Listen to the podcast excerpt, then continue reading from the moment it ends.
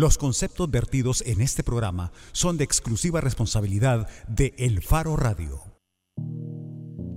Muy buenas tardes, bienvenidos al Faro Radio. Mi nombre es Oscar Luna y estoy en compañía de Gabriel Labrador. ¿Qué tal, Gabo? ¿Cómo estás? Buenas tardes, bien, aquí un gusto saludarte, Oscar Luna. En compañía de Karen Fernández de Labrador. ¿Qué tal?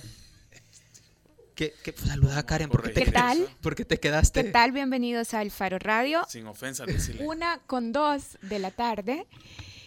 Y, Y espero que su vida curva. vaya súper bien en este país Te tan agarré en curva. controversial. Y está Ricardo Vaquerano también. ¿Qué tal, Ricardo? Hola Oscar, sorprendido con tus, con tus chistes. Con, no, son declaraciones. Yo rápidamente, antes de que ustedes empiecen a hablar de cosas muy serias, voy a hablar de algo un poquito serio y es eh, felicidades a Radio Femenina, que hoy cumple 50 años.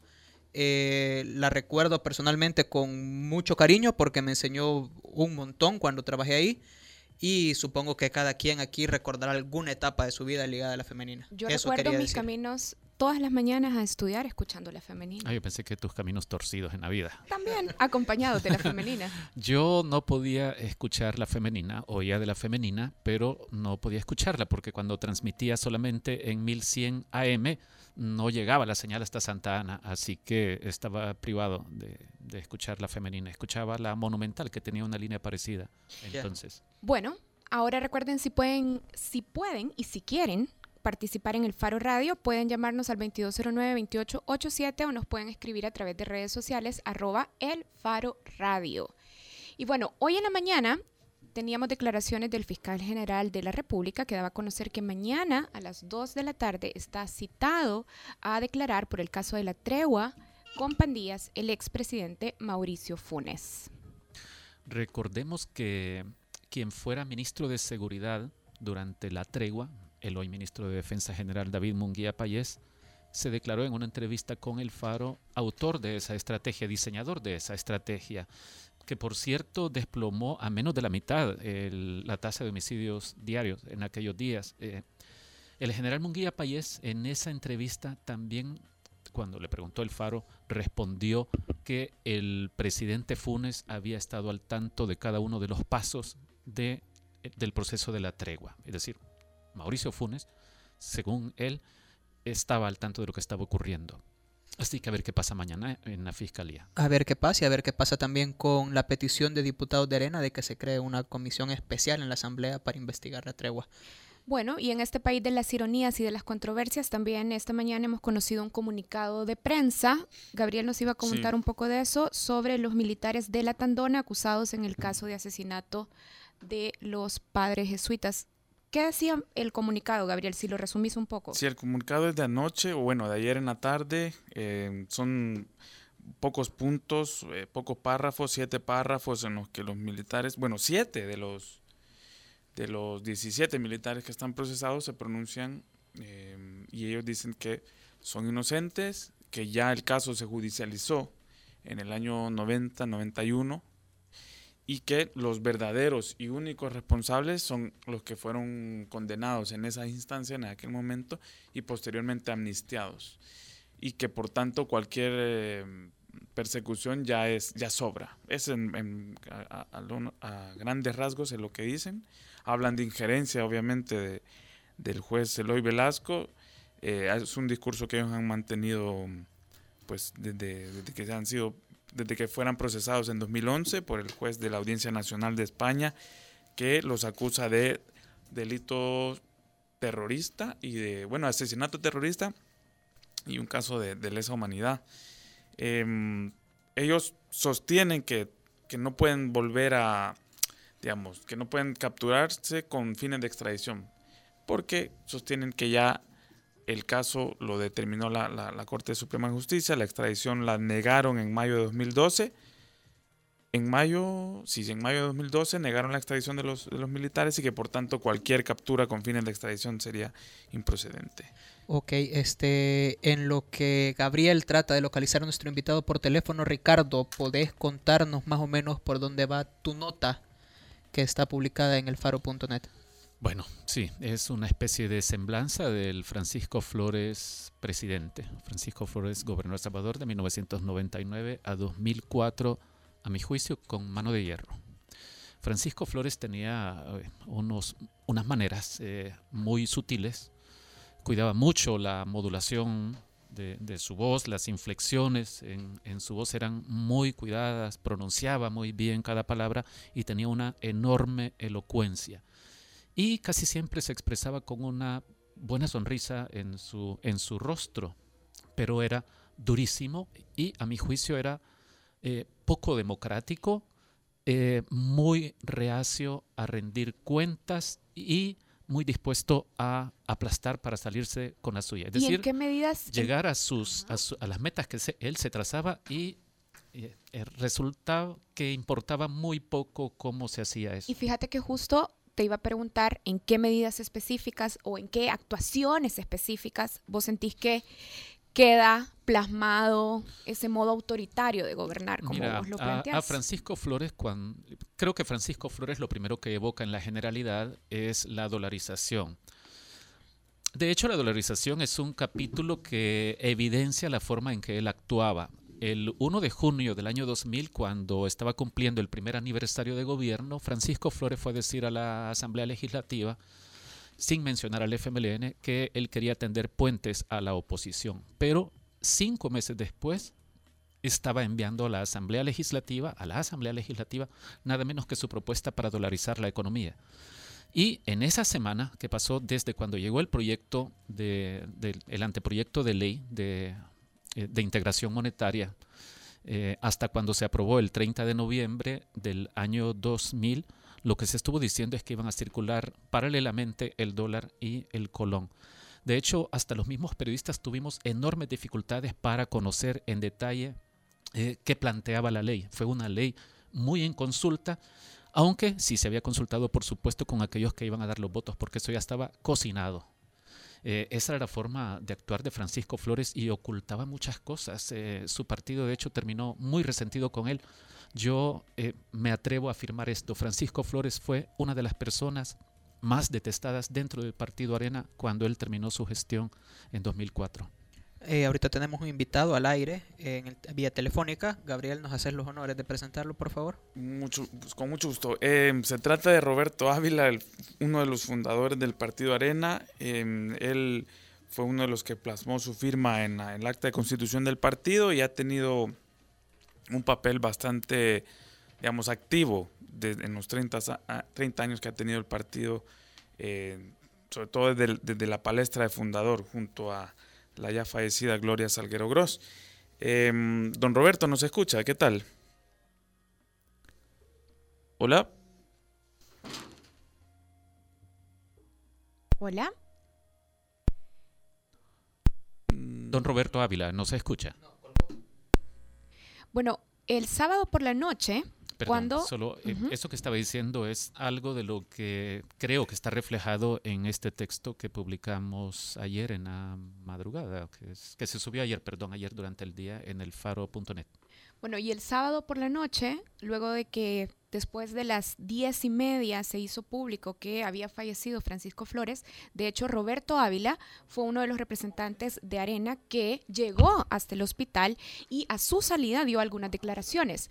Hay un punto que de hecho, yo quiero aprovechar para preguntarle, porque parte de lo que decía es, miren, los fondos de Taiwán... Por los que se le estaba procesando a Francisco Flores, de corrupción, sí todos sabemos que fueron a parar a la campaña de Antonio Saca, la campaña presidencial en la que compitió Antonio Saca. Y decía, bueno, es normal y así es la costumbre. Y ese es uno de los puntos, de hecho, sobre los que yo quisiera platicar en este momento con Roberto Ávila. Cuando decía, es parte de la costumbre, ¿por qué deberíamos de aceptarlo como normal? pues parece que ya lo tenemos en línea, Karen, como para que intentes, pero saludémoslo. Don Roberto, ¿nos escucha? Hola. Don Roberto. Don Roberto Ávila, no se escucha. Ahora sí. Sí. Don Roberto, ¿qué tal? ¿Nos escucha ahora sí? buenas tardes. Sí. Un poco lejos. Un poco lejos, ¿verdad? Eh, bueno, sí, mire, le teníamos una pregunta, don Roberto. Básicamente. Sí, mucho gusto. Eh, don Roberto, le queríamos hacer varias preguntas respecto a lo que se ha manejado en los últimos días desde la muerte del expresidente eh, Flores. Eh, básicamente tenemos dudas con, con, la naturalidad con la que ahora se, se sostiene que el, que el financiamiento de Taiwán hacia el partido Arena era, digamos, digamos era parte de la cotidianidad del partido. Eh, se ha tomado, hemos escuchado a, Jorge Velado decir que nunca negaron que el, que el dinero viniera hacia el partido. Y bueno, también Hugo Barrera ya lo había dicho en algún momento. Y bueno, también usted. Entonces queríamos saber, en primer lugar, eh, don, don Roberto, si esa era una cotidianidad en el partido, ¿por qué, por ejemplo, el Centro de Estudios Políticos tenía que prestar o abrir cuentas especiales para manejar este dinero y no no transferirlo directamente a, al partido. Recordemos que incluso el Banco Cuscatlán tuvo que ocultar que el origen del dinero y no mencionó en las transferencias cablegráficas que el dinero venía de Taiwán. Y, se hizo, al, parecer, se, se, digamos que se redactaron documentos en los que se establecía que en realidad eran fondos de arena, cuando en realidad eran fondos de, del gobierno de Taiwán. Si nos puede aclarar por qué cree que, que digamos, ¿Por qué se tenía que hacer todas estas vueltas si el dinero venía naturalmente al partido Arena? Sí, eh, bueno, me imagino que lo manejaron así para irlo soltando poco a poco para la campaña que se utilizó y eso se mantuvo desde hace más de un año se viene diciendo eso inclusive el mismo presidente Francisco Flores en su momento lo manifestó verdad o sea que lo que ha resaltado ahora sobre el origen y para qué se utilizó, eso ya tiene bastante tiempo de estarse diciendo. Igualmente, pues no fueron fondos para terremotos ni para ninguna otra tragedia pues natural que se dio en el país, ya que sí vino dinero para eso, pero se hizo a través de los protocolos propios que se manejan en relaciones exteriores para ese fin, ¿verdad? donde inclusive el gobierno cooperante lo anuncia también. Es una forma de hacerlo transparente y ayuda lógicamente a la imagen del país cooperante. En este caso no. En este caso fue una contribución directa a nombre del presidente Flores para utilizarse en la campaña política. Esto pues es una es una práctica que se viene haciendo desde hace años y en muchos países, no necesariamente en El Salvador, ¿verdad? Y eso así se ha manejado y así ha sido. Sin embargo, sí hay una contabilidad sobre en qué se utilizaron los fondos y cómo en el partido. Eso siempre ha sido así. Pues. Quiero volver, Roberto, a esto último que nos decía y que usted también lo decía el sábado por la noche. Así era la costumbre. Es decir, Arena durante los 90 era parte de la normalidad de la rutina del partido que se financiara así con fondos de gobiernos extranjeros. No solamente Arena Acordémonos que la democracia cristiana recibía fondos de la Konrad Adenauer de Alemania. El mismo eh, partido ahora en el gobierno ha recibido fondos del exterior. Eso es una práctica pues que todavía se da en el mundo, no es nada de extrañarse. Hoy ya no es así, pues ya en El Salvador me creo tener un conocimiento sobre eso, no sé si esté errado, pero el eh, la percepción que yo tengo es que si ha salido pues una ley regulatoria de parte de del Tribunal Supremo Electoral de cómo se deben de manejar esos fondos y de parte del Estado, ¿verdad? Pero anteriormente no era así, era libre prácticamente. Don Roberto, le saluda Ricardo Vaquerano. Este planteamiento que usted, este planteamiento que usted está haciendo, entonces, tiene que ver con aquel dicho de que quien eh, paga al mariachi y decide cuál es la canción que se toca. Y estamos hablando nada más, nada menos que de eh, elegir a un presidente de un país con financiamiento de un gobierno extranjero. Pues eso, como digo, es la y se acaba de dar en las elecciones pasadas, ¿verdad? Pero no necesariamente eh, piden el son que se debe tocar. En el caso de Taiwán, esto no es ningún secreto, ¿verdad? En el caso de Taiwán, Israel se ha dado el caso también, han utilizado esa costumbre de cooperar o de patrocinar candidaturas de partidos para obtener, en el caso del GANE, el apoyo ante las Naciones Unidas. Eso Es, siempre ha sido así. No lo puedo, no se puede ocultar, no se puede tapar el sol con un dedo y además en su momento ha sido publicado, que yo recuerdo, ¿verdad? Sí. Ahora, la gran duda es, eh, digamos, por qué Francisco Flores se sirvió en bandeja de plata el, el 7 de enero del año 2014 cuando mencionó fondos que, que no tenían nada que ver con esta práctica del financiamiento de las campañas del Partido Arena. Él mencionó trabajo del Estado, trabajo que financiaba el Estado o que, el Estado conseguía el dinero para poder efectuarlo. De manera que, ¿por qué Flores em, se enredó en esto? ¿Por qué involucró eh, desembolsos que no tenían nada que ver con, esta naturalidad con la que, de la que se habla ahora, don Roberto. Sí, eso sinceramente no, no estoy muy capacitado para opinar sobre eso, pero lo que yo percibí es que posiblemente haya habido una confusión, ¿verdad?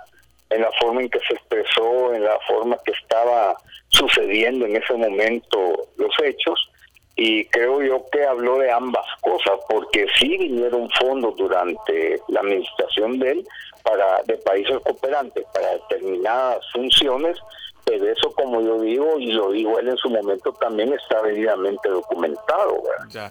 Don Roberto, ¿usted cree que el partido lo abandonó al, expresidente Flores?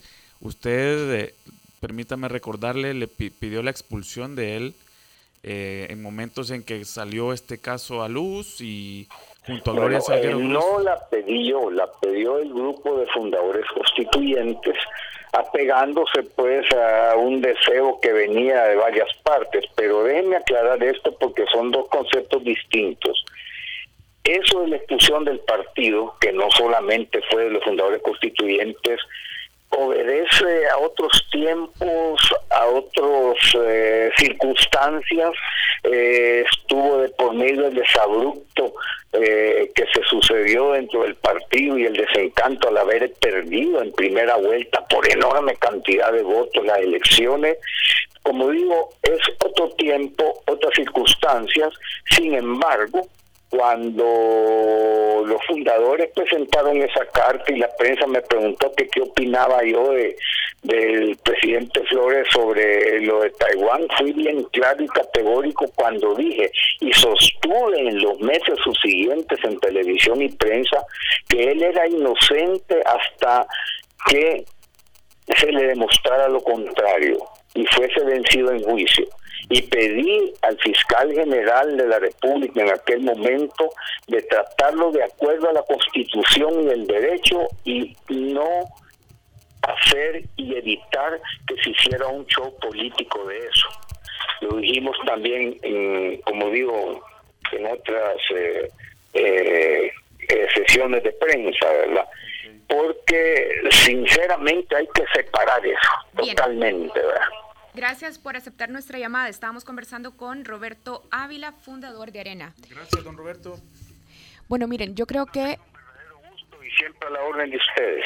Muchas gracias. Las declaraciones post-mortem que llegan, yo creo que en el fondo ponen algo sobre la mesa y es, es que la dirigencia de Arena está dividida, está llena de contradicciones y es perseguida por los fantasmas de los abusos que fueron fáciles de esconder mientras detentaban el poder político, pero cada vez es más fácil que salgan a la luz. Sí, mira, eh, Roberto Ávila dijo una cosa muy importante, por ejemplo, que era normal que se aceptara eh, recibir fondos eh, para financiar campañas provenientes de gobiernos extranjeros. Y lo justifica diciendo algo como esto. Bueno, el PDC recibía fondos de la Conrad Adenauer, pero desde luego que la Asamblea Legislativa en la ley de partidos políticos decidió incluir como prohibición que se financie campañas o que se financien partidos con fondos de gobiernos o agencias extranjeras es porque es malo.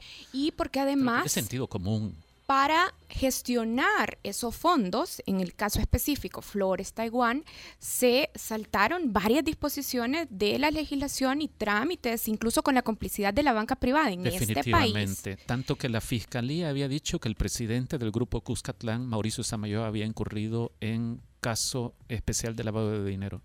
Tenemos que hacer una pausa, pero solo quiero decir algo muy rápido. ¿Qué va a pasar con el proceso judicial? ¿A dónde va? Oscar Luna lo voy a decir.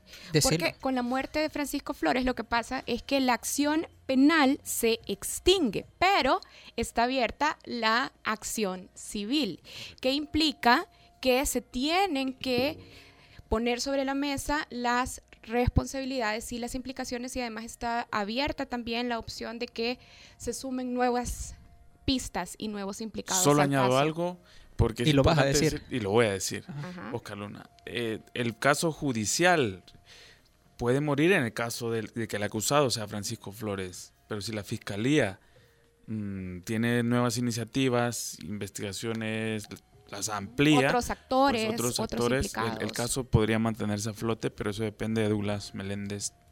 eh, Sí, Ruiz. porque podrían cambiar la calidad de testigos y convertirlos en imputados. Pero Y es además- el labor de la fiscalía. Vamos a hacer lo posible para, para traer al fiscal o para que nos reciba una Sí. llamada y, y- y- y y ver nos qué diga hacemos. cómo sí. va a evolucionar el Sí, caso. nos ha ofrecido conversación. Estamos esperando todavía la Pero posibilidad de fijar una fecha. también Funes, eso. ¿te acordás, a Sergio? Hace como...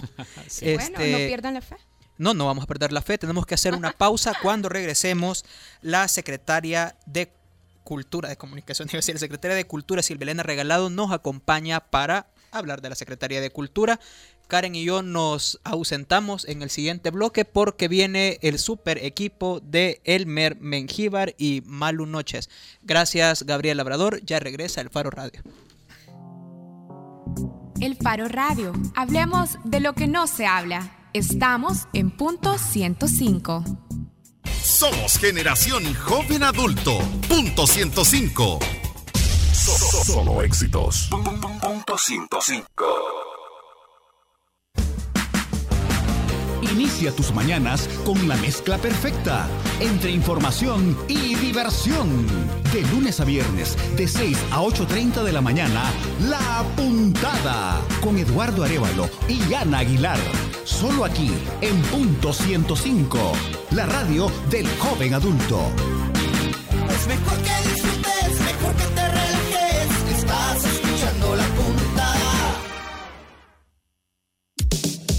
You're listening to 105.3 FM. Hits from the 90s, the last decade, and the best of today. Punto 105.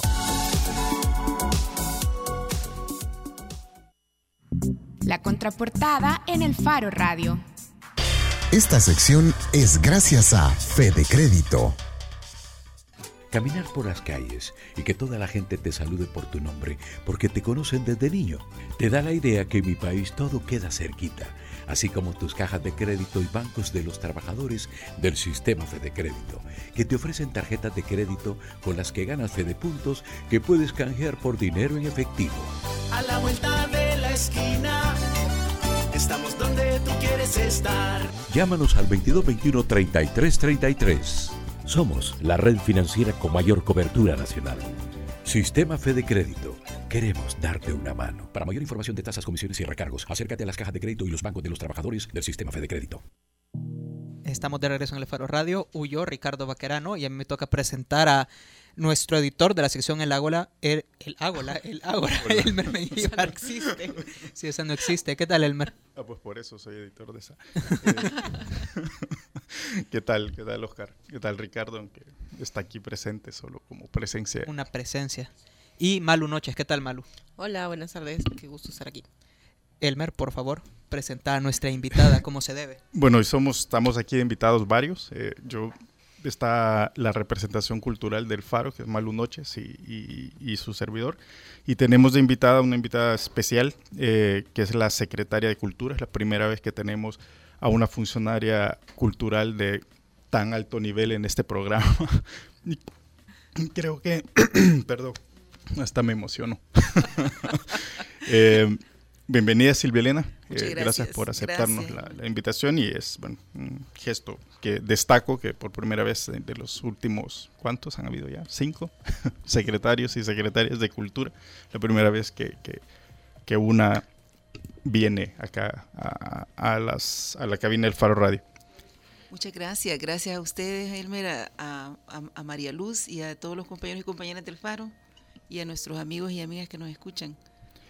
Pues aquí estamos. Eh, a ver, Silvia Elena, eh, tú acabas de asumir una secretaría que creo que ha sido, si no me equivoco, la institución del Ejecutivo que más cambios, más cabezas ha tenido. ¿no? Nosotros ya en, escribíamos con, con, asombro durante la administración de Funes que había habido tres secretarias, dos secretarias de Cultura y un secretario de Cultura. Eh, empezó la administración de Sánchez Serén con un secretario que se fue y, y bueno, ahora estás tú, que son cinco en, en, en, ni siquiera dos periodos, sino en siete años, que, que eh, quisiera empezarte, no sé, preguntando como por esa, cómo interpretas tú esa movilidad a nivel de la institucionalidad de, cultura, de liderazgo en la cultura, cómo lo has interpretado. Bueno, hay múltiples razones y, y cada cambio seguramente obedeció a, causas distintas también, pero de fondo a mí me parece que eso lo que nos está evidenciando también qué difícil o cuán difícil puede ser el, el pensar en el tema de las artes y la cultura desde los diferentes gobiernos, ¿verdad? Desde el Estado. Eso mismo no, nos está hablando de cómo en nuestro país hay, una situación alrededor del arte y la cultura que, que termina por, por, todo esto, ¿verdad? Porque no se le da el mismo tratamiento en, a, otros temas, ¿verdad? O a otros, o a otros ministerios. Es mucho más fácil incluso llevar la seguridad en este país que, que, el tema de la cultura. Entonces va, más, va mucho más allá del gobierno, hay, otras cosas que están, que están ahí, pero, pero yo creo que es bueno, esto ha significado, o desde, los, desde el ojo de, de, de, la población se ha visto como, como una crisis, ¿verdad? Permanente. movimientos per, permanentes. Uh -huh. Yo lo tomaría, o sea, para mí yo lo asumo como una crisis que nos da también una oportunidad, ¿verdad? De, de, replantearnos esto y de, y de, poder hacer una discusión alrededor de todo este tema y donde sí hay una, una voluntad de, del gobierno central de, ampliar y profundizar e, esto que nos, termine llevando a una situación de mayor estabilidad, ciertamente.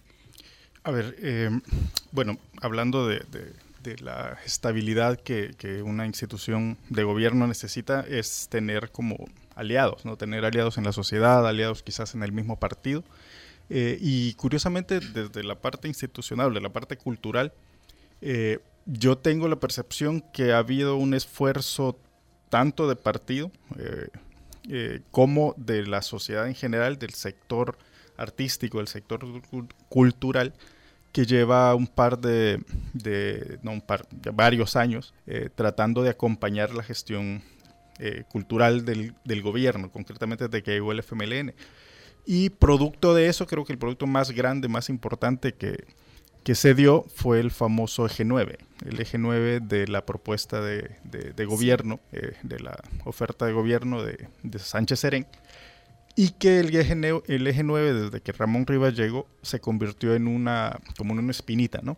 O sea, una espinita de que había un reclamo fuerte, de, incluso de voces dentro del partido, de la gente que gestionó eh, la campaña, que colaboró, de que no se veía concretado el eje 9 dentro de la gestión cultural, siendo esta como una apuesta fuerte, institucional, muy bien pensada, calculada para cambiar la institucionalidad, pero que no hubo avances. Eh, ¿Qué piensas tú de eso? ¿Cómo lo ves dentro de tu administración?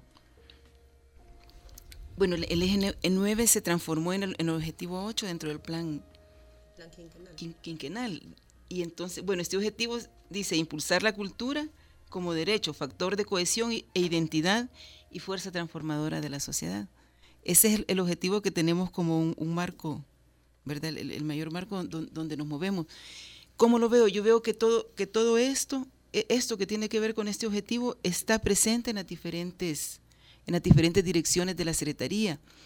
La verdad es que quizá una de las limitaciones que, que se ha mantenido durante, durante todos estos años ha sido que desde las direcciones no hay una comunicación, digamos, más, más permanente o más abierta hacia, la, hacia los medios y, hacia la población con relación a todo lo que se está haciendo en este sentido.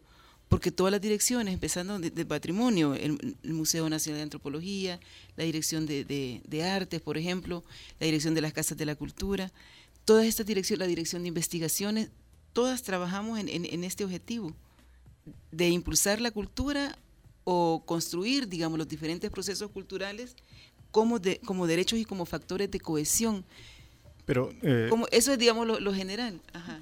Como objetivo, sí había un objetivo sí. con el eje 9, pero también había acciones muy concretas, digamos, eh, donde Ujú. estaba el Instituto Superior de las Artes, donde estaba un ministerio, Sí. donde había seguro social para los artistas, donde había un montón de demandas y concretas, donde estaban dibujadas como ese eje que iba a Bueno, conducir la, empezáramos la- a hablar de cómo no se está cumpliendo el eje 9, es decir, nos lo prometieron en la plataforma de gobierno de FMLN y luego se convirtió en el objetivo 8 del plan quinquenal. Eh, quizás regresar un poco a cómo la, la Secretaría de Cultura poco a poco se ha ido transformando, es decir, era ministerio, después lo pasaron a, a un consejo dentro del Ministerio de Educación, posteriormente se convirtió en Secretaría de Cultura de la Presidencia y ahora está en ese limbo en que sí se convierte en ministerio o permanece como está. Pero para todo eso y a pesar de toda la transformación que se ha querido dar, ¿para qué quiere El Salvador, eh, un país con tantos problemas, una Secretaría de Cultura? Antes de que empecemos a destrozar por qué el eje 9 sigue sin cumplirse, ¿para qué nos sirve tener una institución de ese tipo? precisamente por toda la problemática que, que vivimos en este país, necesitamos una entidad de cultura, que puede ser una secretaría, en este caso es la secretaría que va, digamos, en transformación, que va caminando ese proceso hacia, hacia ser ministerio. ¿Por qué es básica la cultura en un contexto donde nos estamos destruyendo? Porque la- el hecho de que nos estamos destruyendo y de que vivamos una lógica de violencia tiene que ver con la cultura. Esa es la cultura en la que vivimos en este país. Entonces, en, en este mismo contexto cultural que nos lleva a, la- a la- a las víctimas materiales, ¿verdad? Y todo eso, necesitamos también diferentes eh, intervenciones desde la cultura que nos lleven a transformar esta situación a una situación de, de respeto, de armonía, de, de- de convivencia constructiva entre los salvadoreños. Pero para eso es la está la cultura y el arte. Solo la economía, ¿verdad? Solo la represión, por ejemplo, de seguridad o no, incluso el mismo Ministerio de Seguridad ha, ha llegado a la conclusión de, de que no es posible solo lo otro, ¿verdad? La represión, sino que de- hay que hacer un proceso preventivo. Y en la prevención entre el arte y la cultura. Claro, esta es una institución que está adscrita a la presidencia y hasta ahorita lo que hemos visto es que, bueno, le sirve al presidente para acompañarlo en, en ahora lo que se hace esto de gobierno abierto, los fines de semana. fines de semana. Entonces, eh, ¿para qué quiere entonces la presidencia una Secretaría de Cultura? ¿Le conviene más tenerla como una Secretaría de Cultura que acompañe? Me dijiste que, que la secretaría le sirve al presidente para acompañarlo. Eso es lo que hemos visto hasta ahora, es decir, acompañamiento de la Secretaría de Cultura para actos presidenciales. No hay algo todavía que, No, que más haga bien- que despegue más todo bien, eso de lo que usted nos, sí, nos pero compartía. más bien creo que, que es al revés. Fíjate, creo que la presencia de la Secretaría junto a, a las actividades presidenciales obedecen a que se, les, se le da más relevancia al tema cultural y artístico. O sea, hay un mayor apoyo. Por ejemplo, en este momento acabamos de terminar unas presentaciones de La Colmenita, Ajá, que, es, un eh, proyecto que es un proyecto para niños y niñas. de la presidencia. Y que, claro, y que es un primer proyecto piloto que va a multiplicarse este año con 14, 14 réplicas a nivel, a nivel nacional. Claro, pero es este Desde la el presidencia tenemos un mayor respaldo financiero incluso, ¿verdad? Que la Secretaría A ver, no- en ese punto. Que yo tengo respaldo, un- digo, no ha crecido demasiado el presupuesto tampoco en los No, últimos años. no, yo digo, estoy hablando de la, del proyecto de la Colmenita. Mira, por agotar el tema este del acompañamiento de quién acompaña a quién, eh, yo saqué unos datos eh, sobre, por ejemplo, el uso eh, concreto de, de las cuentas de comunicación, porque hablabas de comunicación, de cómo se comunica eh, la institución, ¿no? cuando decías que a lo mejor las eh, direcciones no habían comunicado oportunamente lo que estaban Ha haciendo. sido más o- o limitada esa la... cosa. Sí, Pero, digamos, ha- haciendo un análisis, por ejemplo, la cuenta de Twitter de la, de la Secretaría de dos años, desde el primero de enero del 2014 hasta el día de ayer que sacamos el análisis, eh, podíamos ver alguna información, digamos, que, que respalda un poco ese acompañamiento, pero que se veía al revés, porque, digamos, el, el- la cuenta en estos dos años, eh, por ejemplo, le da una prioridad exagerada a, por ponerte un ejemplo, a retuitear eh, lo que hace presidencia, por ejemplo, eh, que está en un primer lugar de que es lo más retuiteado de los últimos tres meses, por ejemplo, con diferencias, digamos, 286 retweets a, contenido de la presidencia, eh, 75 al contenido de la cuenta de Sánchez Serén, eh, 89 del cenar oficial, y luego se dedica a retuitear Transparencia Activa, El Buen Vivir, eh, Radio Nacional, Cancillería, y en un lejano lugar está el MUNA, digamos que es la única contenido cultural eh, extraordinario, digamos que, que, que comento. Y uno ve esta información y vea la cuenta de la Secretaría como un vocero o un, un megáfono de lo que hace presidencia. Eh, eh, no sé si eso ha sido así como una estrategia, si se, se va a cambiar, pero evidencia Pues yo un poco eso. ¿no? Asumo que esa ha sido una estrategia y, y entiendo que eso tiene que ver con que somos una secretaría de la presidencia, pero eso se va a cambiar. Eso se va a cambiar porque también está, eh, o sea, llego yo con, una, con, con la visión de que de- debemos de devolver la vista hacia lo que nosotros también estamos haciendo. Eh, la, la presidencia tiene su propio equipo de comunicaciones también, ¿verdad? Entonces, eh, yo digo, está bien si se puede apoyar, pero tenemos que comenzar también primero por casa. Pero el hecho de que sea una secretaría, como tú decías, de la presidencia, no, digamos, supedita eh, a los intereses de la presidencia, que tendrá sus intereses de divulgación y por supuesto que al presidente le, le encanta aparecer en este contexto eh, y en los festivales y es un acercamiento a la gente, pero condicionar que, que la mayor fuerza de, de comunicación de la, de la Secretaría se invierte en divulgar lo que el presidente hace, o sea, en favorecer la imagen del presidente más que en contar políticas, que establecer ni siquiera una campaña. Claro, vaya. Una de las cosas que tenemos, digamos, en, en, por en- en la discusión con el licenciado Villalta, que es nuestro jefe de comunicaciones, precisamente la política de comunicaciones nuestra. Entonces, ya la próxima semana en- en- entramos a eso, lo discutimos con nuestros directores nacionales, porque el objetivo es invertir precisamente este proceso y, y- y poner en la prioridad lo que la Secretaría de Cultura hace. ¿verdad? Esa es nuestra prioridad porque esa, esa es nuestra institución.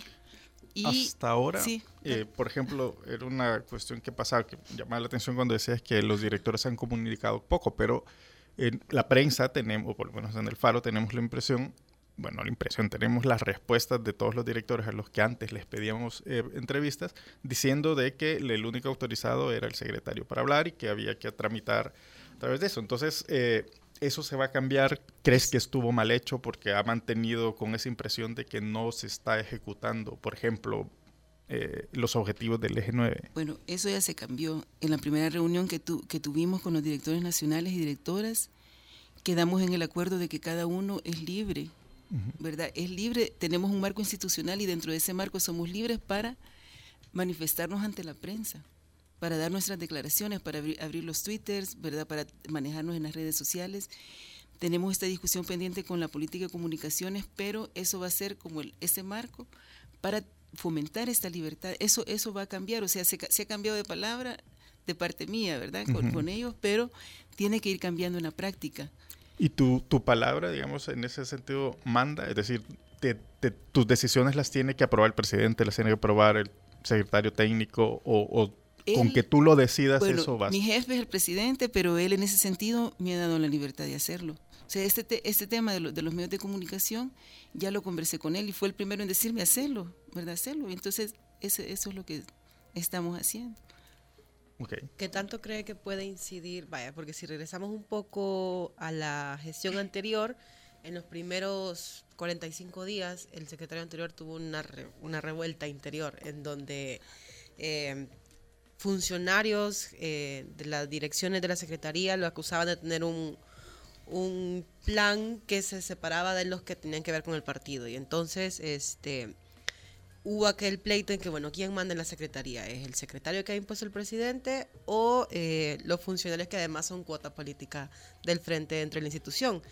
Eh, al final se resolvió que permaneció ahí la, que, la persona que se mantiene como su, bueno, Eunice Payés, que es asesora, tengo entendido el puesto de ella, eh, dentro de la secretaría, y se dijo, bueno, este, ya hicieron las pasas y permanecen los puestos como están. Logró sacarse a una de esas personas. ¿Qué tanta incidencia se prevé que puede haber ahora? Vaya, porque eh, digamos que siempre tiene la- el partido tiene su representación. Fíjate que, bueno, para yo reconozco a mi, mi único jefe es el señor presidente. Y, y con él, es, es- o sea, lo que hemos hablado y lo que me dijo desde un principio es que nuestro deber y nuestro marco es el gobierno. O sea, no nos debemos a ningún partido. Podemos, por supuesto, coordinar con las secretarías de cultura o con las entidades de cultura de, los partidos, podemos hacerlo como con cualquier otra entidad cultural de, de El Salvador, pero en esa misma relación. pero mi, deber es con la institución, con la, ¿verdad? Con, la, población, en primer lugar la sociedad salvadoreña, la institución de la Secretaría de Cultura y él como mi jefe, a quien, le, a quien le rindo cuentas. Pero no, te digo, yo no opero por la cuestión de partidos. Pero a ver, digamos, volviendo Y, y a- en ese sentido, por ejemplo, incluso si alguien es del partido FMLN o Arena o gana quien sea dentro de la Secretaría, incluso eso es también respetado porque, ¿verdad? Cada uno tiene su, No su tendría que derecho. haber diferencia. Así es, no tiene que ver porque estamos en, en otro marco y, no- y nos tenemos que rendir cuentas en otro marco, no de la, de la afiliación política de cada uno. Ok, este, quería regresar un poco al, al apoyo que tienen de parte de la presidencia en cuanto a presupuesto para el proyecto este, La Colmenita.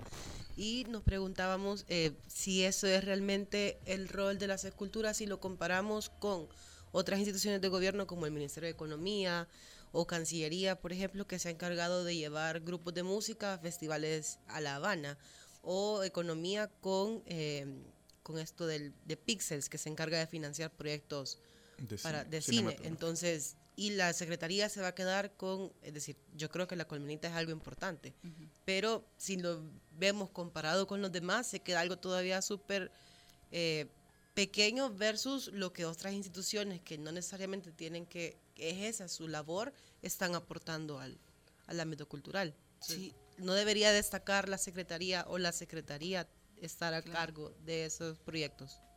Yo pienso que sí, fíjate, pienso que, que realmente ese es uno de los temas de discusión, de, de transformación también, porque siempre dentro de la de todo la, el, el aparato gubernamental, o sea, la institución con menos presupuestos, han, han sido, bueno, con cultura antes, ¿verdad? Ahora la Secretaría de Cultura, pero es cierto, hay- siempre se destinan partidas para el área de cultura en otros ministerios, Cancillería, por ejemplo.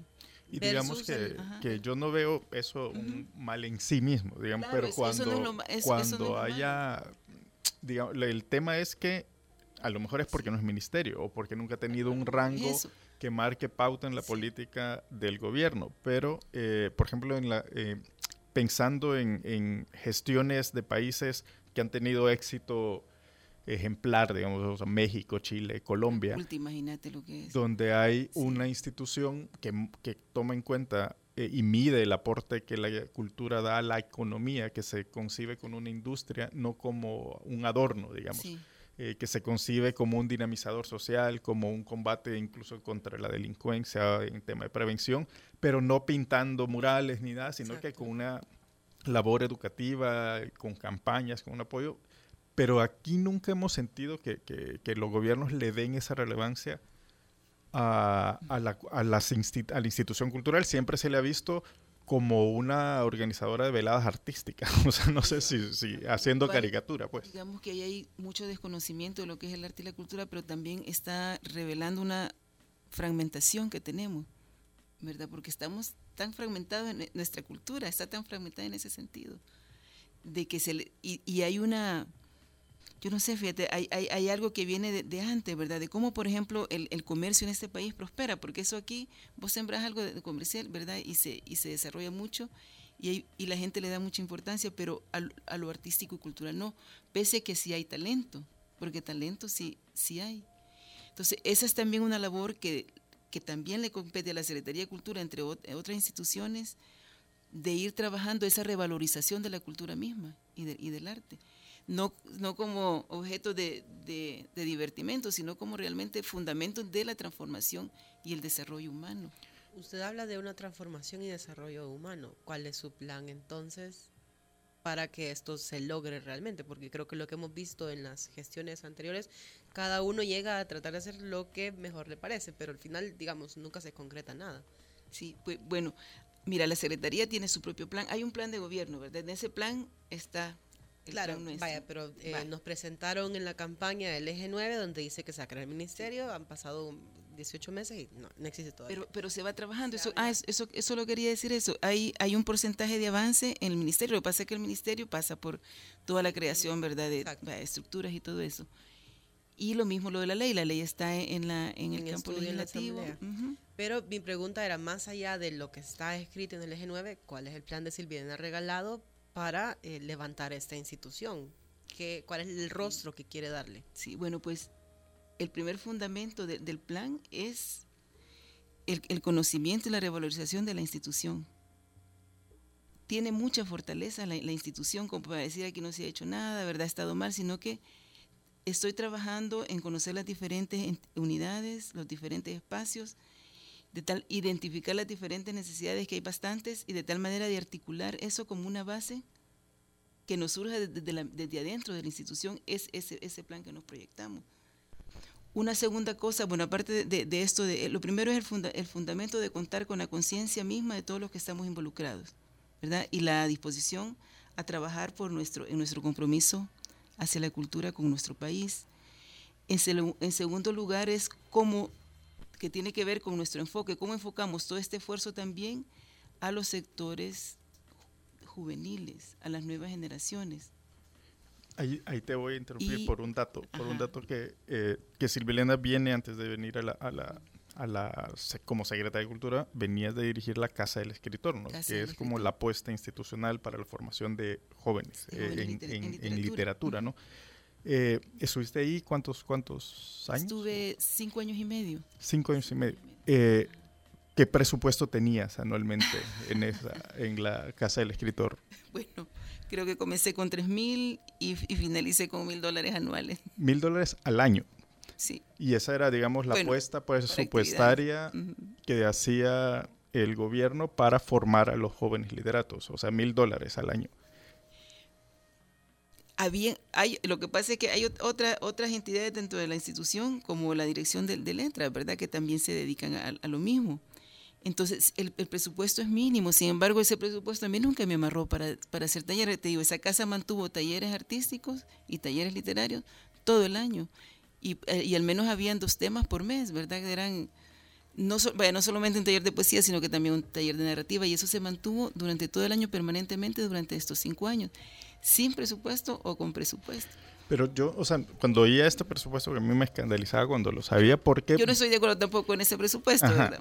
No, pero me ponía a pensar, por ejemplo, un festival, el montaje del Festival del Buen Vivir, por ejemplo. ¿Cuánto cuesta eh, un sábado, un domingo, las ocho horas? eh, de eso, que estoy seguro que cuesta más de mil dólares. Eh, y que qué tanto un festival como este se incide en el elevar el nivel cultural de la nación, de la ciudadanía, eh, versus eh, un presupuesto de mil dólares para la casa del escritor. O sea, esa- esas son cosas esas prioridades, digamos, a nivel presupuestario que uno no, no termina de entender y que en principio uno piensa, esto está mal. O sea, alguien está entendiendo muy mal el tema. Sí, sí, o sea, en eso hay que trabajar, y hay que- porque el tema de la cultura necesita inversión. O sea, el tema de la cultura, yo sé, no es solo el reconocimiento de palabras, sino que tiene que ver con cómo elevar el nivel de inversión que dignifique el trabajo cultural y literario, que dignifique a, las personas involucradas, los artistas o los formadores, y que, le- que eleve, ¿verdad?, sus, sus salarios, sus prestaciones, todo eso, para trabajar de una mejor, más, de una manera más eficiente y con calidad en, en esto que estamos planteando de los procesos de transformación. Porque son procesos, o sea, cuando hablamos de transformación, ciertamente en un evento así de un sábado, no se logra eso. Ese, ese evento está más enfocado a otra cosa, ¿verdad? tiene que ver con la divulgación de lo que se hace, con, con otras cuestiones más de dinamización inmediata, pero no a largo plazo como un proceso de formación. Y en Al presupuesto quería llegar porque hablaba de eh, no limitarse, pero lo que hemos visto también en la historia de la Secretaría y desde antes probablemente, pero ahora que se ve separado porque es parte del presupuesto de presidencia, eh, el 80% más o menos del presupuesto de la Secretaría de Cultura se va en pagar planilla, eh, un 10% más se va en pagar servicios y el resto un margen de maniobra mínimo para poder invertir realmente en proyectos que incidan, se, se depende mucho de la cooperación internacional, entonces vaya, ya está acostumbrada a manejar una institución con eh, presupuesto limitado y a partir de eso sacarla adelante. ¿Cómo planea hacerlo ahora que ya es algo mucho más macro y que incluye otras aristas? Es decir, ya no es solo una casita que se encarga de formar escritores, Sí. sino Pues fíjate que, bueno, yo creo que una de las primeras cosas es que necesita pensamiento y necesita taller ese hecho de que el presupuesto está destinado solamente, bueno, en un gran porcentaje, en un alto porcentaje al, funciona- al funcionamiento. Esa es una de las cosas que tengo, ¿verdad?, pendiente de, de- de su análisis, porque a eso hay que proponerle otra cosa, no podemos continuar así. Hay, yo sé que hay, hay mucha, muchos esfuerzos de cooperación, hay, hay más de 100 convenios que están en este momento vigentes. hay ahorros que se hacen internamente, pero eso no nos llevan de, no trascendemos de una economía tan doméstica, ¿verdad? Porque vamos con los poquitos haciendo. Entonces debemos de, de- de- de trascender eso, llegar a otros niveles donde verdaderamente se invierta una cantidad mayor para la- las necesidades que Pero, ¿y implica cuál, trabajo. cuál va a ser entonces? y eh. ¿Reducir la planilla o No, más? no, yo creo que pasa por un estudio de, de, de estu- estudiar, analizar qué es lo que está sucediendo, la- las condiciones, cuáles son las consecuencias también de todo esto y hacer un planteamiento al, al- al gobierno A y a la, a la ya- se nos está casi terminando el tiempo, pero quisiera que, que nuestra audiencia, el sector Para cultural, aumentar nuestro presupuesto, no para reducir, ¿verdad? Esto, sino para, para que nos aumenten. mm, se quedara con ideas concretas, con compromisos en lo posible, digamos, de aquí a fin de año. Eh, Silviana, que empezaste en enero, ¿no? Entonces, tenés 12 meses. Eh, preguntas, a ver si podemos eh, respuestas cortas. ¿Habrá Ministerio de, de- de Cultura durante 2016? No. No. No creo, es que está a medio proceso eso. Entonces, 2017. Tenemos, como tenemos cinco años, Fiativo está a medio proceso. Mayo A ver. Tal vez antes del 2019. Eh, seguramente. ¿Los artistas van a tener seguridad social eh, durante 2016? No. Todavía no. ¿Instituto? Ok. El Instituto Superior, de las Artes. ya está en papel. O sea, por decirle administrativamente, se ha- supimos que existe. Que se creó Pues la figura. yo tendría esperanzas que deslizar para el 2017. 2017. Pero el 2017. 2017, ¿qué es lo que vamos a ver? ¿Ya planes de estudio o eh, buscando ya una casa para que empiecen las primeras generaciones? E- Eso, eso se está trabajando este año. Eso que he dicho, planes de estudio que ya se, se han concluido la mayoría, más la búsqueda de la casa, es- está, se está trabajando este año. Entonces, 2017 ya lo Sí. veríamos funcionando. Por ejemplo, el próximo año vamos a tener un bachillerato en, en- en música. Y también se está apoyando el inicio de la licenciatura que comienza el otro año en música. Y ahí, a ver, en. en Eh, pero no, de- con- no, no es con el ISAR, ese es otro, es otro proceso. eh, por ejemplo, en cuanto a la, la administración interna, por ejemplo, vamos a. ¿Qué cambio fundamental va a haber la población, el ciudadano que, que está buscando fortalezas en la cultura institucional? Bueno, y, eh, ¿qué puede esperar para 2016 en este, en este escenario? Bueno, 2016 vamos a retomar el, la, la apertura de, de- de nuestros centros, como por ejemplo Escapres, el MUNA, incluso el Palacio, ¿verdad? Vive la cultura. Una, digamos, una segunda edición de algo, s- de algo parecido a lo que a lo que fue Vive la Cultura. Criterios distintos, me imagino, porque aquello Sí. era... Sí. Aquellos espacios, tenían que llenarlos. Sí, no, hay, hay, hay, hay, hay todo un trabajo de, de investigación, por ejemplo, de difusión, de exposiciones, bueno, de, de incluso espacios de, de baile, de necesidad de, baile, de, de museo también, porque Escapre es museo, ¿verdad? Entonces todo eso, eh, tenemos una discusión pendiente con el equipo de directores para replantearnos una apertura de los espacios con los que cuenta la Secretaría. El Esa es equipo de directores se mantiene- Y esa además es una demanda de la gente. Sí, el equipo de directores se mantiene completo. No vamos a contar con asesores externos. Ujú. No hay asesores externos en este momento. Ya no habrá, porque sí había, ¿no? Sí había Sí había. varios. Ujú. Pero ahora no, ya no. El despacho no. ya no tiene asesores. Ya no tiene asesores. Ok, ya no Bueno, está. miren, la- lo- los asesores que te, bueno, los asesores inmediatos son los directores nacionales, Ujú. pero además todo el personal de la secretaría que somos 150 y pico, todos somos asesores, ¿verdad? Todos podemos ser asesores. Tenemos gente con, con 30 años de trabajo en la secretaría, gente con un año de trabajo, con cinco años, diferentes visiones y, expectativas y perspectivas. Y realmente todo, la verdad es que to- toda la gente con la que yo vengo hablando en la secretaría, mis compañeros y compañeras, todos tienen una, han tenido una actitud de, de apertura y de aporte también, y de que se les escuche lo que quieren decir. Bueno, Silvia Elena, eh, gracias eh, por, por acompañarnos estos 40 minutos que se fueron eh, volando. Eh, les anunciamos a nuestros eh, oyentes y a nuestros lectores que nos vamos a quedar otro rato más para una entrevista que vamos a publicar eh, escrita en, en- en el Faro eh, para ampliar estos, estos detalles y, y- y bueno, eh, siempre que, que traemos el tema de cultura y repito lo que dije al principio, y no es como por, un halago banal, pero creo que es importante que por fin una funcionaria cultural, una secretaria de cultura, haya accedido a venir al, al programa, ¿no? A- Muchas gracias, y cuenten con eso cu- cuando nos inviten y además cuenten con nuestros directores y directoras también de los temas específicos que, le- que interesan. Por, vaya, por ejemplo, ahí está un, un proyecto que sí pienso que puede estar para, un proyecto que sí va a estar para este año es el parque infantil y el trencito del parque infantil, que es uno de los proyectos que ha quedado, ¿verdad? Con, Ujú, re- Muy bien. Bueno, eh, es solo lo último. ¿Tú tienes cuenta de Twitter o todavía no? No, no, pero ya pronto. Ok, Sí. bueno, era para dejarle el dato para empezar a, a monitorearte también. bueno, gracias a nuestros oyentes. Eh, este fue el Faro Radio de ahora con tema de cultura. Eh, y vamos a ir antes de despedirnos a un corte comercial. El Faro Radio. Hablemos de lo que no se habla. Estamos en punto 105. Somos generación joven adulto.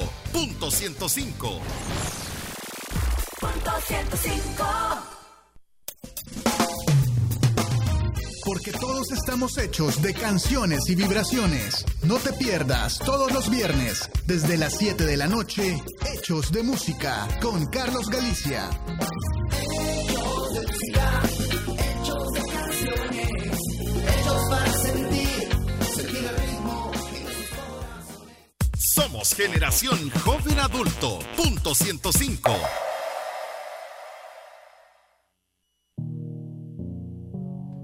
Gracias a la Secretaría de Cultura, Silvelena Regalado, a Elmer Mengíbar, a Malu Noches, a Gabriel Labrador en el primer bloque, a Ricardo Vaquerano, a Karen Fernández y a uno de los fundadores de Arena, Roberto Ávila, por haber estado en el programa. Nos vamos con algo de Alabama Shakes. Esto es Don't Wanna Fight.